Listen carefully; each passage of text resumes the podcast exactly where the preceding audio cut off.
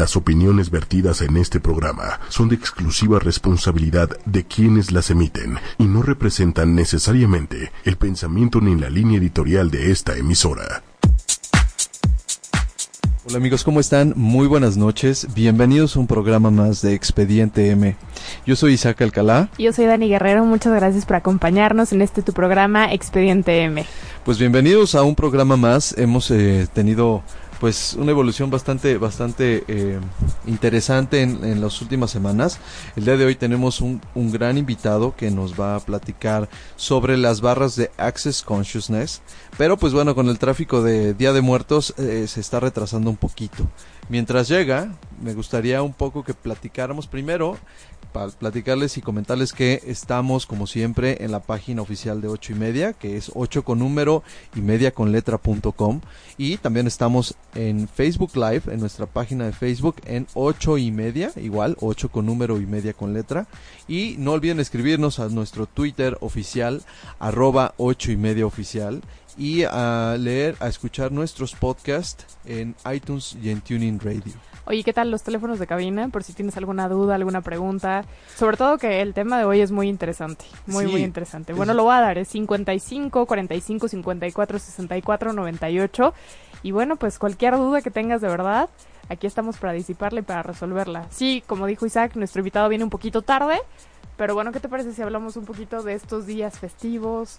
A mí me este... encanta hablar de el tema de, de, Día de Muertos y de Halloween porque... Eh pues es una celebración que además coincide en muchas épocas del año, sobre todo en el Polo Norte, bueno, más bien en el, en el hemisferio norte, porque más allá de la religión y más allá de, de cómo se genera, es coincidencia que muchas fechas, como las eh, fechas vinculadas con una especie de inicio de la muerte o el recordatorio de una muerte. ¿Tú sabes por qué, Dani? ¿Tú sabes por qué? Pues varias culturas, varias civilizaciones han celebrado estas fechas de, de, de muertos. Pues como tal, no sé, pero te voy a dar la respuesta y a ver si voy encaminada. Venga.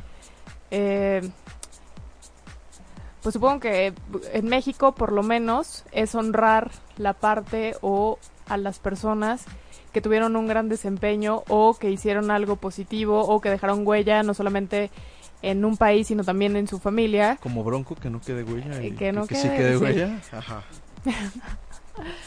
y pues bueno, desde tiempos ancestrales. Sí, fíjate que eh, pues esa es como nuestra versión oficial. De hecho, el Día de los Santos Inocentes, eh, en, en, términos de la Biblia, por ejemplo, es, es eh, perdón, el Día de los Santos Inocentes, perdón, el Día de todos los Muertos viene desde España, ¿no? Dije, okay. Es una es una tradición que viene desde España, que traen los españoles y que viene a México.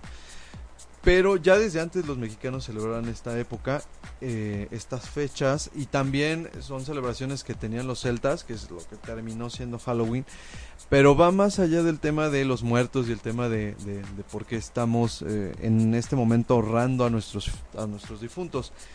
El origen es un poco más eh, ¿Profundo? rupestre, vamos a decirlo así, un poquito más primitivo, y es que lo que se celebraba siempre en estas fechas era eh, la última cosecha del año. Entonces, ya son las últimas épocas y las últimas temporadas en donde eh, se tenía oportunidad de recopilar o de recabar y cosechar las últimas, los últimos frutos, las últimas eh, pues eh, cultivos del año. Y esto ya era el anuncio del invierno inminente o de la época en donde ya no había vida. Y en esa medida la asociación de la vida y de la naturaleza es lo que hace que nuestras celebraciones, por lo menos en el hemisferio norte, coincidan con este proceso de muerte, ¿no? Que termina curiosamente el 24 de diciembre, que es también el punto en el que tenemos las noches más largas y los días más cortos.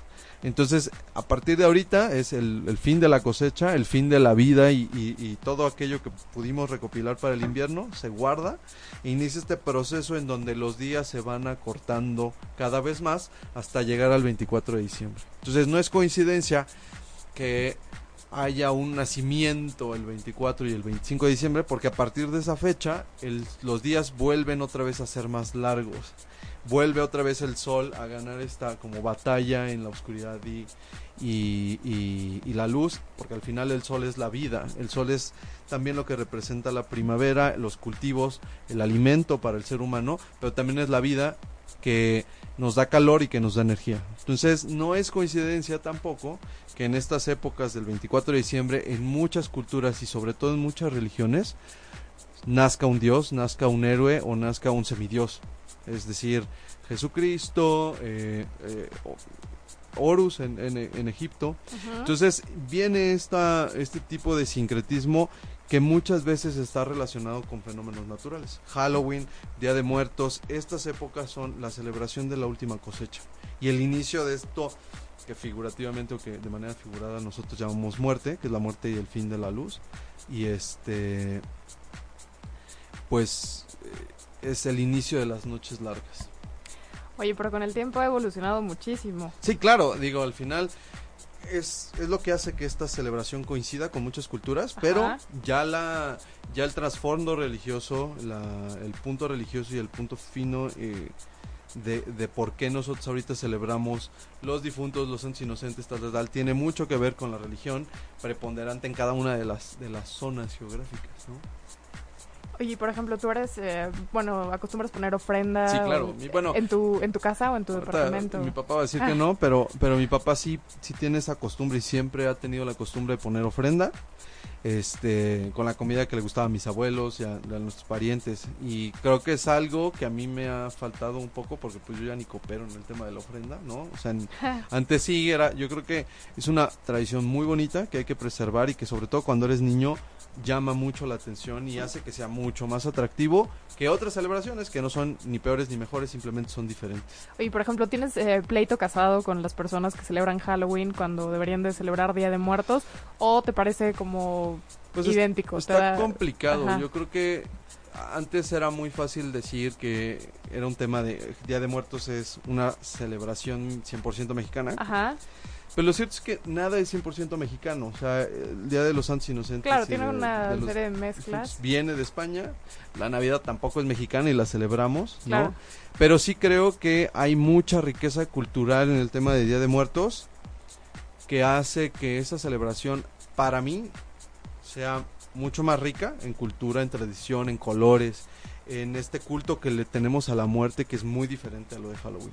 Sí, porque somos el único país que celebra la muerte, ¿no? Como esta... Que sonríe con la muerte. que sonríe con la muerte y la calaverita y cosas así, que para los demás puede parecer muy feo y muy... Grotesco. Muy grotesco. Y aquí le damos como un sentido, como buenos mexicanos, un sentido de reírte, de... Eh, como decir, bueno, es lo que viene, esto va a suceder, hay que verlo con filosofía, como todo lo que hacemos, ¿no? A todo le encontramos como esa, esa picardía, ese folclore, y que es parte de nosotros también. Que de hecho apenas leí que en Francia están celebrando Día de Muertos, porque se les hace algo muy folclórico, muy padre, y le están haciendo como un homenaje a México. Entonces, pues me parece muy interesante que justo vivimos en un mundo globalizado que no solamente es una interrelación económica, sino también, pues bueno, obviamente política, pero cultural y social.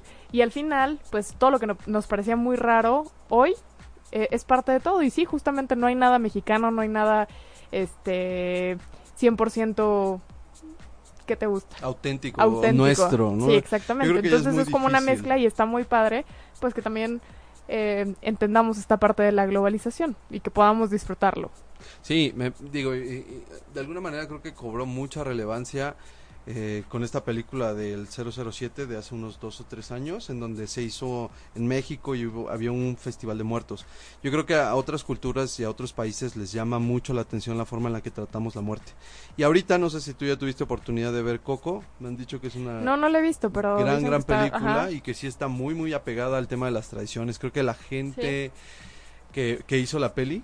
Estuvo estuvo viviendo aquí un buen rato estuvieron viviendo en algunos poblados y eso hace o sea en Michoacán y en Oaxaca creo. Que sea una película muy rica no que esté muy apegada y que esté ofreciéndole al mundo esta visión mexicana auténtica no entonces creo que vale la pena irla a ver. Además también es bueno que Disney y que Pixar se estén como interesando por este, este tipo de rasgos muy mexicanos, muy folclóricos, muy llenos de vida y de color y de tradición. Lo que decías es muy cierto. Le tenemos, o sea, no, no, no yo creo que no le tenemos eh, amor a la muerte, pero sí vemos la muerte de una forma distinta a como suele ser en los países anglosajones, ¿no? Y que yo creo que también es una forma de empezarte a preparar para ese momento, ¿no? Que a todos nos da muchísimo miedo, que tal vez no queremos llegar, pero em, eh, no sé, creo que hasta cierto punto podría ser una catarsis, ¿no? Para saber que esto va a suceder y verlo de la mejor forma y recordar a las personas que quieres de la mejor forma, pues dándoles este, este pequeño tributo. Sí, fíjate que Octavio Paz hablaba de eso precisamente comentaba mucho que a diferencia de otros países en donde hablar de la muerte o hablar de nuestros difuntos es como un tema tabú porque pues es un tema de dolor de, de, de recordar algo triste el mexicano de alguna manera celebra acercándose a la muerte, ¿no? Dándole ese tributo que tiene a sus muertos, pero también muchas veces si lo ves en los funerales, a veces no es todo llanto, no es todo como tristeza, sino que a veces hay mariachi, a veces hay risas, dependiendo mucho del tipo de muerte también. Pero tenemos una, nos acercamos a la muerte de una forma distinta y eso yo creo que llama mucho la atención que se hagan estas estas ofrendas en los panteones. Para otras culturas ha de ser tétrico no ya de ser eh, pues algo motivo de asombro. Y nosotros tenemos flores de cempasúchil tenemos eh, lo que comían lo que bebían fotos papel picado. papel picado color. Veladoras. No o sea hay mucho color y nos comemos a la muerte en las calabritas de azúcar también entonces... Eh, ¿Alguna vez hiciste calaveritas o cómo, eh, se llaman? hacerlas? ¿Hacerlas? ¿A calaveritas de azúcar o los poemas? Porque te estás poniendo muy técnica. ¿eh? Los poemas. Ah, sí, claro. Sí, Por llamarles de alguna forma. En la escuela, ¿no? Te obligaban a hacer calaveritas. ¿Y si te salían bien o no eras tan bueno? Pues así que campeón de calaveritas, ¿no? Este... Sacabas del estrés con la maestra de español. No, porque además... Y vino la muerte y se la llevó. Y se la llevó ya. que se la lleve ya de una vez. Sí, eso también es parte del folclore y es parte de nuestra cultura y, y me parece que lo que tú mencionabas es, es, muy importante. La globalización como un como un proyector, ¿no? Como un como, como esa luz que puede llegar a proyectar estas estas ideas, esta cultura y que no nada más, porque siempre hay alguien que dice, ah, pues es que nada más nos quedamos con Halloween y Halloween es algo que no tiene nada que ver. Sí, la globalización ha hecho que nosotros adoptemos otras otras eh, tradiciones de otras culturas. Pero también la globalización está permitiendo ser o hacer de estas culturas y de estas tradiciones mexicanas una plataforma hacia el exterior, ¿no? ¿Cuándo ibas a pensar que una película de Estados Unidos iba a terminar hablando y iba a ser su tema central el Día de Muertos? No, jamás. ¿No? Y para bien o para mal, ¿no? Porque también es, ay, es que cómo van a venir a decirnos que los, ¿no? Entonces siempre va a haber argumentos a favor o en contra. A mí me parece muy sano y muy bueno que, estas tradiciones tengan esa proyección, que se vea parte de nuestro México, que de por sí tenemos una imagen a nivel internacional pues siempre como muy cuestionada, ¿no? Y que podamos ver en este momento, te digo, las luces, los colores, esa parte de las tradiciones que aun cuando es la muerte, está muy vinculada con la vida, ¿no? Con la vida de, de quienes, a quienes les rendimos tributo y a quienes les tenemos una memoria positiva, ¿no? ¿Y en tu oficina pusieron ofrenda o algo sí. con sí? Sí, hay ofrendas que también yo creo que es una muy buena actividad integradora. Sí, sí, sí, sí. exacto. Y este está muy chistoso porque en una de las áreas pusieron una calaverita de azúcar por cada uno de los cuates que se han ido del área. Entonces ah, tenían ahí como 50 calaveritas. Dije, órale, qué bonito recordatorio. Qué buena forma de, de, honrar a sus muertos, ¿no? A ver, Luisito. ¿Crees que había salido, te había sido desapercibido? Aquí está. Están todos con nombrecito, ¿eh? Qué bárbaro. Sí, sí, sí. Me pareció una idea. ¿Y sí como 50 calaveritas? No, son ah, como. Ah, creo que me dijeron que eran 18, pero aún así, 18 ah. sigue siendo muchísimas Oye, personas. ¿y chiquitas y grandes y de todo? No, todas, todas igualitas. Promedio. Ah, ok, no. No había jerarquías ahí. No había jerarquías. no exponían tanto el asunto. Ni antigüedad. Y trataron de ser polite. No sé si el mensaje era hacia arriba o en realidad era como un tributo para ellos, pero. Y los que, los que siguen, los que continúan. Y ahí van y contando a ver el año que viene cuántos son. Pero me pareció un buen detalle. Yo no lo tomé mal, pero está chistoso. Y, y pues sí, o sea, lo he visto en Facebook, mucha gente hizo, por una parte, en las oficinas Godines yo vi muchas eh, ofrendas, que también está muy padre. Y por otro lado, pues había fiestas de Halloween. A mi hermano lo invitaron y entonces tuvo que ir disfrazado y hubo una reunión ahí en la, en la, en la oficina, ¿no? Entonces él, ahí fue de Aladino y estas cosas. Entonces, pues creo que el sincretismo y la, la llegada de otras pues vamos a decirlo así, tradiciones, tampoco es que esté tan mal. Al final lo que importa es que seamos conscientes de lo que tenemos y de lo que nos gusta, ¿no? Este, pero sí, ¿tú qué opinas? Pues mira, yo creo que bueno, por ejemplo, ¿te tocó ver el disfraz de esta niña Frida Sofía? Eso por cierto que sí. ¿Tú qué piensas? La verdad es que a mí me consternó muchísimo, pero bueno, ¿tú qué piensas? Cuéntame. Te voy a decir algo, yo creo que a mí me gusta mucho que haya esta transgresión indirecta en contra de la responsabilidad del gobierno. Digo, yo sé que en Expediente M generalmente no nos metemos a estos temas, pero pero creo que sí, sí me pareció un gran detalle que alguien le recordara al gobierno lo que pasó la ineficacia del gobierno, porque a mí, eh, desde mi punto de vista, esto solo refleja que el gobierno no metió las manos para nada y aparecieron dos semanas después ya hablando de quién iba a ser el candidato de qué partido y que si el presupuesto y que no podían donar y tal, tal, tal.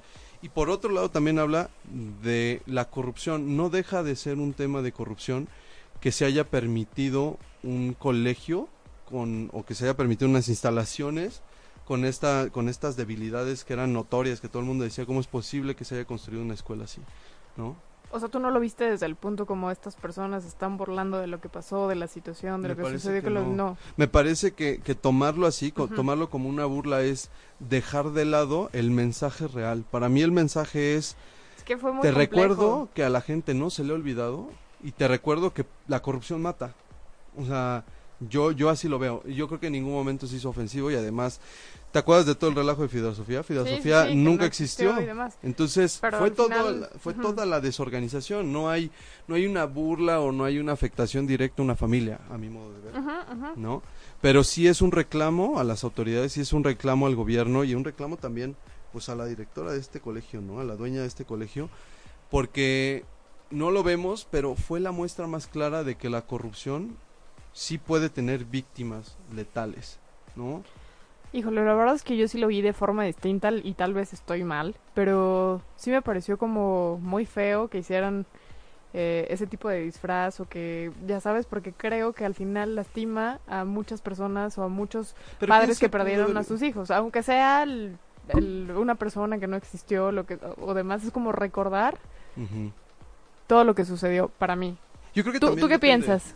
Depende de la perspectiva, porque eh, como, como tú bien dices, sí puede recordar o, a lo mejor eh, afectar fibras sensibles, ¿no? Si tú eres alguien que se vio este, afectado, que, se, que perdió una pérdida este, de vida en el terremoto. Pero yo creo que si esa hubiera sido, yo creo que no, no, no fue el objetivo de fondo de este tipo de disfraces, sino en buena medida es recordarle a quien fue responsable que no se nos ha olvidado y es importante que no lo olvidemos como sociedad. Claro. O sea, pocos han sido los eventos en donde México se ha unido tanto y en donde México se ha visto unido como ahorita se ha visto fue la última vez fue en el 85 y fue también gracias a un evento trágico donde se olvidaron las barreras sociales, culturales y todos juntos apoyamos una mano. Entonces, y el gobierno no hizo nada. Eso es la verdad de las cosas. Reaccionó mal, otra vez reaccionó tarde. Esta vez teníamos las redes sociales para recordarles que no estaban haciendo lo que tenían que hacer. Y justo ese es el, eso es lo, para mí lo relevante de este disfraz, que no se nos puede olvidar, que aunque haya pasado un mes y medio, no se nos puede olvidar que quien dio estos permisos de instalación los dio sabiendo que no cumplían con los requisitos y los estándares mínimos de calidad y de seguridad. Entonces, todo depende de hacia dónde lo enfoquemos. Sí puede haber víctimas, sí puede haber personas que se sientan muy afectadas, pero creo que el mensaje definitivo de este disfraz era recordarle al gobierno y recordarle a las personas que fueron responsables que no se nos olvida. Pues vaya que ha generado controversias. Oye, ¿te parece si nos vamos a la primera canción? Perfecto. ¿Qué canción es la que te recuerda más este este Día de Muertos? Pues no tengo ninguna en específico. ¿No te gusta? Fíjate que está La Muerte Chiquita de Café Tacuba, de un disco muy experimental que sacaron por ahí de 1999.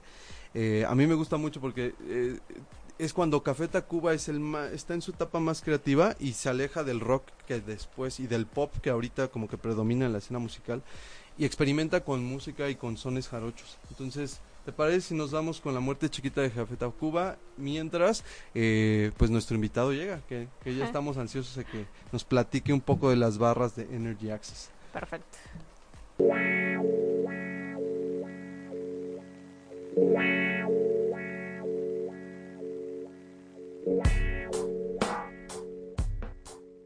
Eso eh, a nuestros amigos de Facebook Live que ya nos están escuchando. Ya tenemos a nuestro invitado especial que está con nosotros y estamos muy contentos de que estés con nosotros, Miguel. Muchas gracias. ¿Cómo estás? Eh, Miguel Ángel Garza, él nos va a hablar de las barras de Energy Access. No, perdón, de Access Consciousness. Sí. Este, y pues bueno, no sé si quieras que empecemos de una vez. Bueno, la verdad es que yo no había escuchado este este término, esta pues terapia se puede decir. Y la verdad es que empecé a leer y me pareció muy interesante. Y hay muchas cosas de las barras de energía o las barras de liberación, entonces la verdad estoy muy contenta de que estés aquí con nosotros para explicarnos eh, para qué nos puede ayudar, cómo lo podemos implementar, eh, quiénes lo pueden hacer, quiénes pueden tomar esta terapia, en fin, todas las, todas las cosas positivas que esto trae. Claro que sí, pues muchas gracias por la invitación y por eh, la paciencia también ante las circunstancias. Bueno, pues aquí estoy y las barras surge hace 27 años en los Estados Unidos con Gary Douglas, que es el fundador, y eh, se ha extendido por muchos países y lo maravilloso de esta técnica es que le han hecho estudios eh, un neurocientífico y han encontrado que las barras te ayudan a entrar en una coherencia cerebral entonces esto empieza a hacer que tu vida cambie porque cuando tu cerebro está con menos estrés, empezamos a liberar todas las áreas de estrés que traemos ahí guardadas en las células del cuerpo, el cuerpo se empieza a autorreparar, empieza a generar más facilidad y empieza a generar que no solamente mejore tu salud, sino que también mejoren tus relaciones, porque nosotros sabemos que nuestras relaciones tienen que ver, todo está conectado. Claro. Y cuando nosotros tenemos menos estrés, cuando tenemos más facilidad con nuestra vida, nuestras relaciones con nuestro cuerpo, con nuestra profesión, con el dinero, todo empieza a ser más fácil para nosotros porque tenemos otra perspectiva y tenemos como una, em, una conciencia distinta de lo que son estas, estas áreas de nuestra vida. Claro. Sí, algo así leí que cuando estás en estrés y cuando estás con muchas preocupaciones, estás en ondas beta entonces, lo que hace este tipo de barras es ayudarte a tener una vibración en ondas teta, que es como la máxima vibración que puede tener una persona para poder meditar y para poder estar tranquilo. Es decir, que no es magia, simplemente llevas a tu cuerpo a un estado de relajación y por ende todos los ámbitos de tu vida empiezan a tomar como sentido, rumbo, porque lo puedes ver desde un punto mucho más relajado. ¿Es cierto? Así es. Bueno, la onda cerebral es todavía más profunda que, que teta, se llama gamma y es una onda cerebral que nosotros cuando somos niños tenemos esa, estamos conectados a esa frecuencia. Por eso los niños cuando se enferman se alivian bien rápido, porque tienen esa capacidad. Nosotros luego por los condicionamientos vamos perdiendo esa resonancia de nuestros cerebros. Sin embargo, por medio de estas sesiones de las barras, nosotros podemos hacer un cambio profundo en nuestra vida. Obviamente con un compromiso de, de estar este, trabajando y recibiendo las sesiones. Oye, eh, perdón que te haga la pregunta, pero antes de, de, cualquier cosa, cuando, cuando yo estaba, eh, eh, pues me dijeron del tema, yo no sé por qué me imaginé que funcionaba con unas barras literal, o sea, me imaginaba unas barras magnéticas o algo así. ¿Cómo es que funciona? ¿qué, ¿De qué manera cómo podemos, digamos, liberar estos puntos de estrés o cómo funciona, porque yo sí tengo como mucha curiosidad de llegar a este nivel, esta, este nivel gamma, por ejemplo, ¿no? Estas vibraciones gamma. ¿Qué es lo que se necesita o cómo funcionan ustedes? Bueno, se hace una sesión en una mesa de masaje preferentemente, también se puede hacer sentado. Se tocan 32 puntos en la cabeza, es un toque ligero y en estos puntos es donde se ha ido acumulando eh, todas esas áreas de estrés que, por ejemplo, temas como el poder personal, el control, la creatividad, el dinero, la sexualidad. Entonces, al tocar estos puntos, empieza a liberarse todo el estrés, el cuerpo empieza a hacer este trabajo y nuestra vida empieza a cambiar y no tienes que tener como un análisis de tu vida. Digo, obviamente todos analizamos porque es parte de nuestra formación y nuestra cultura. Sin embargo, lo que nos permite esta herramienta es hacer cambios sin que tú tengas que saber exactamente qué es lo que te está provocando ese, esa, digamos, sin tener que descifrar cuál es la causa de lo que te está pasando, simplemente al activar estos puntos, tu cuerpo empieza a generar esta vibración más elevada y te permite que tú puedas generar una vida muchísimo más relajada y sobre todo con una conciencia de mayor gozo, porque creo que parte del condicionamiento que hemos tenido es que nos tomemos la vida muy en serio. Y sí, claro. Luego Yo soy uno de esos. una, vez, una vez me anticipo. Y eso nos hace tener muchas expectativas acerca de la vida. O sea, tenemos como que creemos que la felicidad es tenerlo todo en la vida. Claro. Tenerlo todo controlado, porque nuestra mente cree que a través del control es como las cosas se obtienen en esta realidad. Y lo que se requiere más bien es invitar a la energía del caos. Si nosotros nos damos cuenta, hay una frase que a mí me encanta que dicen, en el principio era el caos. Claro. Y el caos fue la energía de la creación. Y entonces a veces creemos que el caos es una energía negativa y que la vamos a evitar y que no va a ser una contribución en tu vida. Sin embargo, cuando tú te abres a trascender esas ideas o esas percepciones limitadas acerca del caos, tú puedes permitir que el caos sea una contribución para que tú crees las cosas con más facilidad, con más creatividad, con más alegría, con más diversión y es empezar un poco a salirnos de esta parte tan estructurada de nuestra sociedad occidental donde creemos que todo funciona solo con orden y control. sí, esa es la realidad, ¿no? Muchas veces eh, pues nos cerramos a este tipo de terapias o nos cerramos a este tipo de, de procesos que nos pueden ayudar porque creemos que tal vez no pueden funcionar o cómo, cómo, cómo va a generar el cambio en mí, cómo lo va a hacer y somos como muy incrédulos ante estas cosas. Pero ¿cómo es que te adentraste en esto de las barras? ¿Cómo te ayudó? ¿En qué momento lo descubriste? Cuéntanos un poquito de eso. Bueno, tengo eh, casi ya seis años que inicié con las barras y pues bueno, yo tuve una búsqueda muy exhaustiva de personal, de pues de mejorar, de estar este, más en paz y he trabajado con varias herramientas y cuando encontré esta me di cuenta de que podía, eh, podía volver a, disfrutar mi vida y podía regresar a esa capacidad lúdica de, de mi infancia, de poder crear las cosas sin tenerme que estar juzgando. Sin restricciones. Pues digamos que sí, o sea, y más bien es como que tú pones los parámetros de tu vida, tú te sales del paradigma donde te estás juzgando, donde crees que hay algo eh, significativo o valioso más bien en juzgarte, y empiezas a elegir una forma más, más amable y más amorosa contigo, y sobre todo reconocer esta energía de gratitud que eres, porque a veces creemos que la gratitud es orarle a Dios, y en realidad la gratitud eres tú, es reconocer que tú estás haciendo lo mejor que puedes para ti, para tu vida, que tienes el derecho de que las cosas a veces no te salgan como esperas y aún así sentirte bien contigo. Está súper interesante. Y en esta búsqueda espiritual encuentras las barras, ¿no? Me imagino que llevabas como mucho tiempo cuestionándote hacia dónde querías dirigirte y, y, y en las barras encuentras algo que a mí me llama mucho la atención cuando nos comentas que no necesitas como todo este análisis de tu vida con las barras, sino que de alguna manera al momento de, de conectar con estos puntos, estos 32 puntos, eh, yo los veo, no sé, y tú dime, es, es, un facilitador como de un estado emocional un poco más de paz, de gratitud, de reconocimiento a ti mismo, un poco dejar de ser tan estrictos y a lo mejor tan racionales, ¿no? Porque yo, yo sí lo asocio mucho. Somos muy racionales y en esa medida orden, ¿no? Control. Este, y queremos que las cosas salgan como nosotros las deseamos y se supone que para eso trabajamos. O sea, toda esta idea occidental de control, de racionalidad, de, de productividad cuadrada. exactamente, nos medimos por productividad, ¿no? Nos contamos y de, de cualquier forma, ya sea en el tema económico, en el tema del amor, todo es, si yo le invierto esto y si yo hago este y este y este paso, voy a conseguir esto.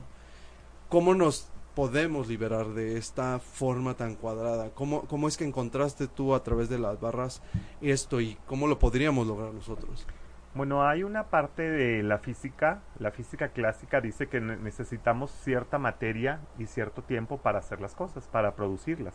Sin embargo, desde la física cuántica, que es la visión que, que comparto con Access, con las barras, es acceder a esta energía donde puedas trascender esas limitaciones y donde te puedas permitir recibir las cosas de una manera inesperada. Y donde también puedas liberarte de las expectativas de cómo se van a dar las cosas. Porque a veces tú dices, bueno, ya tengo estas herramientas, las voy a utilizar. Eh, además de las barras hay preguntas de conciencia que te permiten acceder a esos espacios de eh, internos, porque todo lo que deseas materializar ya está en ti. Entonces, cuando tú te abres a recibirte a ti mismo en totalidad y dejas de juzgarte, creas un espacio donde las cosas se pueden dar. Mientras tú te juzgas, es como si el espacio o la energía la contrajéramos y entonces se siente más pesado. Y lo que empezamos a hacer con las herramientas de las preguntas y de las barras es que podamos crear ese espacio donde las cosas se puedan dar, donde tú no juzgues cómo se van a dar, ni con quién te van a llegar, porque también a veces decimos, bueno, ya hicimos la lista de, como aprendimos en el secreto, de hacer todos los detalles de cómo quiero que sea mi pareja, y en realidad, ¿qué tal que el universo tiene algo más para ti, que ni siquiera has considerado hasta ahora, y que te abrieras a que el universo te lo muestre? Abrazar la incertidumbre es un poco, o sea, como como dejarnos llevar y, y, ver que hay cosas que están fuera de nuestro alcance. Claro, y jugar con la incertidumbre y saber que en esa incertidumbre tú puedes estar en bienestar y puedes elegir por ti y para ti sentirte de la mejor manera que te vaya a crear esa paz, esa tranquilidad y sobre todo esta armonía interior y el poder materializar las cosas, porque estamos en un universo material y lo espiritual incluye lo material, no están peleados a veces nos han enseñado a polarizar y vemos como lo espiritual es lo bueno, es lo etérico y lo material es lo malo y es inferior y en realidad no hay inferior ni superior, todo es una unidad. Ni te puedes escapar tampoco, ¿no? por más que quieran, ni, ni los monjes budistas se pueden escapar de lo material, yo creo, ¿no? Y por ejemplo, en la primera terapia o la primera sesión, ¿empiezas a ver resultados desde el día uno que empiezas con estas barras? ¿O cómo, cómo funciona, cómo opera? Bueno, hay cambios, eh, hay cambios dramáticos cuando las personas tienen mucho estrés, porque pueden dormir mejor, pueden eh, estar sin depresión, pueden eh, aprender a manejar su ansiedad. Entonces, dependiendo de, a lo mejor a veces las personas llegan con más intensidad unas que otras y los cambios son más dramáticos en algunos casos. Sin embargo, desde la primera sesión tú empiezas a sentir una sensación de relajación en tu cuerpo y como si hubieras recibido un masaje. Eso es lo, lo, peor que te puede pasar si recibes una sesión. Y lo mejor es que tu vida pueda cambiar para siempre y para mejor. Ok, y tienes que tener como alguna, no sé, algún tipo de dieta, algún tipo de preparación o puedes llegar así de la nada comiendo lo que te gusta, no sé, ¿cómo, cómo, cómo sucede esto? ¿Cómo funciona? Bueno, no hay una, eh, en ese sentido es muy... Eh, no hay restricciones. No, más bien es como tú permitir ese cambio, tú elegir ese cambio. Y lo que trabajamos también en las sesiones es poder liberar la resistencia a ese cambio, porque nosotros de pronto queremos algo y decimos, ok, quiero el cuerpazo, ¿no? Pero no estamos dispuestos a ir al gimnasio. Claro, o no estamos dispuestos a modificar ciertas cosas. Entonces, al empezar a cambiar nuestras resistencias, permitimos que las cosas se den, permitimos que las cosas ocurran.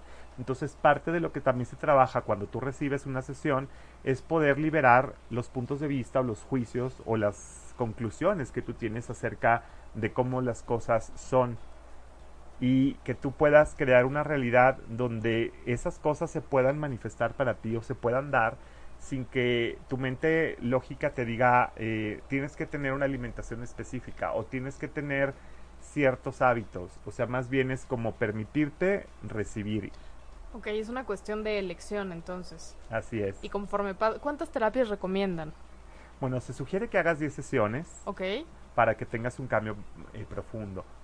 Y también tú puedes tomar, hay una clase donde tú aprendes a dar las sesiones, que a veces las familias también pueden venir porque los hijos de 15 años o menos pueden tomar la clase gratis con sus papás o si tienen 16 o 17 años pueden eh, pagar la mitad de lo que cuesta la clase, entonces en la clase aprenden a dar la sesión y es una forma donde también las familias empiezan a tener una dinámica distinta, porque no solamente cambian las relaciones, sino que tienen esta, eh, esta facilidad de en un momento dado generar una situación de no estrés en tu vida. Suena muy, muy Suena, muy, muy, interesante. Además, yo creo que también es una forma de integrarnos como familia, ¿no? O sea, y, de una manera, te iba a decir caótica, pero no, es más bien innovadora, pues. O sea, no es la, no es la clásica, no es ir a comer o no es, si me explico, sino que pueden ir todos a apoyarse mutuamente, me imagino, con el tema de, de, las barras, ¿no? Claro. Y sobre todo al empezar a cambiar tu forma de percibir la realidad, empiezas a cambiar también tus relaciones y empiezas al dejas de juzgar al otro, porque te das cuenta que cuando juzgas al otro, en realidad te estás juzgando a ti, te estás creando un estrés innecesario en tu vida y al, em, al generar estas preguntas de conciencia, puedes crear un espacio diferente para relacionarte con alguien sin llegar a la conclusión de que Perenganito o mi papá o mi mamá o mi pareja o mi jefe son así. O sea, dejas de etiquetar a las personas. Y a ti mismo, así es. Qué fuerte y qué interesante. Oye, me gustaría, digo, en la medida de lo posible, que nos platicaras de tu experiencia. ¿Cómo, digo, porque a través de tu experiencia nosotros podemos como un poquito vivirlo, entenderlo y animarnos a, a esto. ¿Cómo fue tu cambio? ¿Qué fue? O, no sé si nos pudieras como contar con un poquito más de detalle cómo, cómo estabas antes de esto, cómo fue tu transición y hasta dónde has llegado ahora, qué, qué, qué digamos, qué metas has tenido y qué es, eh, cuáles son tus proyectos, pues creo que nos ayudaría muchísimo, ¿no? También a, verlo. Bueno, yo en los seis años que tengo practicando he podido, eh, por ejemplo, tener un cambio físico. Eh, la gente que me conoció cuando llegué hace seis años a México o ahora, pues lo ha visto. Yo también, obviamente. he bajado 15 kilos en este tiempo, en este periodo. Este, creo que también he generado cambios muy profundos en mis relaciones y sobre todo estar en una en un espacio de más, más diversión con mi vida y de menos, eh, ser menos crítico conmigo. Ser, ser menos duro, ¿no? contigo mismo. Así es, empezar a suavizar esos juicios, ¿no? Porque así como que de pronto queremos hacer un chorro de cambios y los cambios a veces son graduales. Necesitamos ir un grado a la vez. Un día, cada día vas avanzando un grado y esos 180 grados que quieres hacer, pues llevan esa práctica. Y es un compromiso contigo. Entonces para mí ha sido eh, el espacio de aceptarme a mí mismo, de aceptar a mi cuerpo, de dejar de juzgar a mi cuerpo, de eh, crear cosas diferentes en mis relaciones, abrirme también a dejar ir porque es importante el proceso de dejar ir. A veces requerimos dejar ir pues relaciones o eh, invitar nuevas energías a tu vida porque estamos en un proceso continuo de renovación. Entonces creo que eso, este, está, este continuo reinventar, en mi caso personal, ha sido muy favorable para mí, me siento muy contento y bueno, me sigo, este, no me quedo en mi zona de confort porque, porque siempre quiero más, quiero ir a, lo que sigue. Y yo creo que el disfrutar de mi vida y el dejar de tener este, como que me domine esta parte de la mente, de los pensamientos negativos, ha sido algo que a mí eh, me ha cambiado la vida. De acuerdo. ¿Y los niños pequeños que van, bueno, cuál es la edad mínima para poder asistir a este tipo de cursos? ¿O pues, terapias? O... Pues fíjate que no hay, no hay una edad mínima, este... Obviamente que los niños muy pequeños no pueden dar sesiones, o sea, los... Eh, pero... Pero las pueden recibir. Las pueden recibir. Y el hecho de que estén los niños en una clase también es una contribución para todos, porque obviamente que nosotros tenemos una mente tan estructurada que cuando vemos a, esta energía de los niños es una contribución para nosotros también. No, pues lo que decías de, de, de las ondas gamma, que seguramente ellos las tienen como ya de manera como más natural y nosotros conforme vamos creciendo las vamos limitando o es más difícil llegar a ese estado de conciencia, ¿no? Sí, y yo creo que en la medida en que nosotros como sociedad vayamos incorporando estas herramientas y otras más, vamos a generar un cambio eh, positivo para todos y es pues cuestión ahora sí que, como decíamos hace rato, de elección. Sí. Sí, justamente quería eh, tocar ese punto porque creo que desde muy pequeños nos deben de enseñar este tipo de cosas y tenemos que estar muy involucrados en esto porque son temas importantes, porque son temas que nos ayudan a ser mejores personas. Y si estamos un poco grandes, digo, no, no es difícil y no es imposible, claro. pero sí te vuelves un poquito más resistente a este tipo de cosas. Y cuando eres niño, bueno, pues aceptas todo y como dicen, eres una esponjita y lo haces todo parte de ti y de forma muy natural y de forma muy genuina. Entonces me parece muy padre que los niños estén en este tipo de cursos, en este tipo de terapias, porque vamos a ser mejores humanos, porque vamos a ser personas más conscientes y van a llegar a, un, a una adultez en donde van a saber manejar las cosas, en donde van a ver las, las cosas de una forma neutra, que no les van a eh, afectar y que no van a ser tan aprensivos. Y eso creo que me parece una aportación maravillosa. Sí, y abrirse a estas infinitas posibilidades y a lo que hablábamos ahora de también fluir con esta incertidumbre o con la aparente inseguridad, porque en realidad todo siempre tiene un regalo para ti. Simplemente cuando tú reconoces que tú eres ese regalo, tú eres esa contribución para tu comunidad, para ti mismo y para la gente que te rodea, para tus seres queridos, puedes generar algo muchísimo más expansivo y más eh, incluyente también porque muchas veces lo que resistimos de los demás es algo que no hemos incluido de nosotros mismos, alguna idea que nosotros tomamos que nos está limitando a percibir al otro de otra manera y de eh, incluirlo en nuestra, en nuestra vida. A veces eh, este incluir también, como decía hace rato, ¿no? no es retener, sino es fluir, es permitir que las cosas ocurran y que las personas que van a estar en tu vida estén y las que no también les demos las gracias por participar y, y, las, y se puedan retirar, porque es parte de este proceso de la vida el estar eh, como en los... movimiento. Sí, la vida es movimiento, totalmente.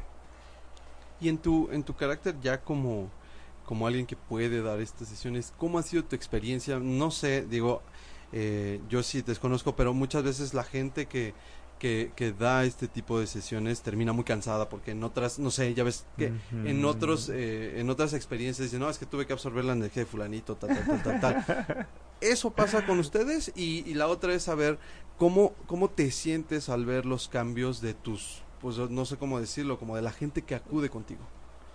Pues mira, esto de que nosotros absorbemos energía negativa es como eh, ponernos en la eh, lo que le llama la física cuántica la entropía. O sea, es como creer que hay un desgaste de nuestro cuerpo. Cuando nosotros accedemos a la energía cuántica, nuestro cuerpo se revitaliza porque no tenemos ese juicio y porque nuestra atención está puesta en el bienestar. Y cuando tú tienes tu conciencia ahí y eres capaz de poner también límites sanos en a lo mejor en cuánto trabajo vas a hacer el día de hoy, escuchar a tu cuerpo, descansar, no tiene que pasar eso. Entonces, es más bien hacernos conscientes de dónde estamos poniendo la atención, porque una de las formas en que creamos la realidad es con las eh, conclusiones o con las preguntas de conciencia. Y las conclusiones siempre nos van a traer una percepción limitada acerca de esta realidad. Porque decimos, esto es así, la vida es así. O hay personas que dicen, bueno, esto ya no se pudo dar ni modo. Entonces, ¿qué tal que tú haces una pregunta y tú invitas a la energía de las infinitas posibilidades a que se manifieste o se actualice en tu vida. Y por ejemplo, no tiene que ser una pregunta súper difícil ni súper elaborada, simplemente cuando tú preguntas, por ejemplo, ¿cómo puede mejorar esto? Cuando las cosas están yendo bien o cuando no están yendo tan bien, las cosas van a mejorar porque tú estás invitando a esa energía. Tú estás dejando de decir, híjole, esto está mal, que eso es lo que hemos enseñado o, hemos aprendido también como una conclusión. Y creemos que a veces eh, necesitamos perfeccionarnos a nosotros mismos y en realidad qué tal que nos ponemos nuestra atención en nuestras fortalezas y ya no tenemos que estar indagando ni escarbando cosas de nosotros porque no hay nada malo con nosotros. Nosotros somos una obra inacabada y siempre estamos en constante cambio. Pues qué interesante porque yo creo que sí muchas veces nos eh, han vendido que nos, nos debemos enfocar en todo lo que no tenemos, ¿no? Porque ya tenemos las fortalezas bien definidas, entonces vamos a enfocarnos en lo que nos hace falta. Y eso es muy frustrante porque en lugar de que te dediques a cantar, porque ya lo tienes, bueno, pues quieres a fuerza tomar clase de matemáticas cuando, un ejemplo, ¿no? Cuando realmente no estás diseñado para eso. Entonces las personas nos terminamos frustrando porque hacemos algo que no nos gusta, vamos a un trabajo que no nos encanta, hacemos cosas que no nos fascinan. Y cómo queremos estar bien y cómo queremos estar tranquilos y cómo queremos estar en paz con algo que realmente no nos está haciendo vibrar.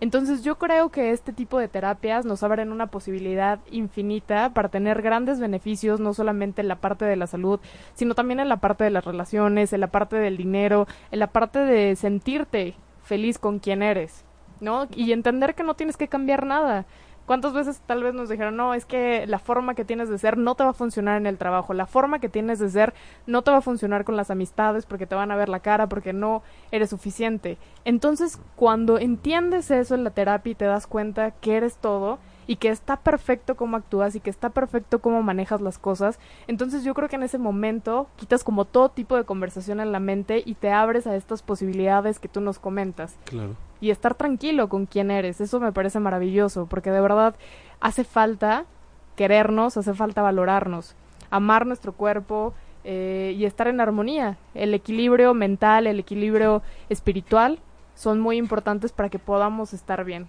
Qué bárbara, Dani, ya, ya. Nos dejas sin palabras.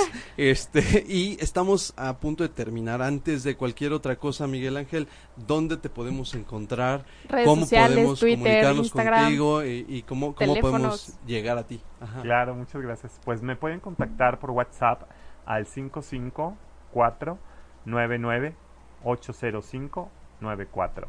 Lo voy a repetir, 554 99 80594 y tengo también un Facebook que es Espacio Mica o me pueden encontrar en Facebook como Mike Garza o Miguel Ángel Garza y bueno por medio de, de Facebook o de WhatsApp es las son las redes que estoy manejando ¿Y ahora. algún curso que vayas a dar? este ¿Alguna cosa en puerta para que nos puedas invitar? Claro que sí, muchas gracias. Es el 12 de, de noviembre, el domingo 12, voy a dar una clase de barras. La voy a cofacilitar con otra chica que se llama Alejandra. eh, digo, Andrea. Ay, disculpen. es que iba a ser con Alejandra y ahora va a ser con Andrea. con Andrea Gamper. La vamos a, a estar facilitando en, el área de San Pedro de los Pinos. Súper. Pues entonces perfecto. que- Y en redes sociales vas a poner la dirección, Sí. este costos y demás. Así es. Perfecto, pues no se lo pueden perder, va a estar muy interesante. Tú y yo ya estamos en primera Ya fila. estamos ahí. Y este, pues, se nos acabó el tiempo una vez más. Expediente M cada vez dura menos. Este, nos encantaría, eh, pues, seguir en contacto contigo, Miguel Ángel, en particular. Gracias. Está, Tenemos que volver a Igualmente. invitarte para que nos sigas platicando de este tema que de verdad es interminable y podemos sacarle y sacarle y sacarle jugo, de verdad. Pues muy bien, muchas gracias, Miguel Ángel. Nosotros nos despedimos. Eh, esto fue un eh, episodio más de Expediente M. Yo soy Isaac Alcalá Y yo soy Dani Guerrero, muchísimas gracias por habernos acompañado. y nos vemos el próximo miércoles. Si te perdiste de algo o quieres volver a escuchar todo el programa, está disponible con su blog en ochoymedia.com. Y encuentra todos nuestros podcasts de todos nuestros programas en iTunes y Tuning Radio. Todos los programas de ochoymedia.com en la palma de tu mano.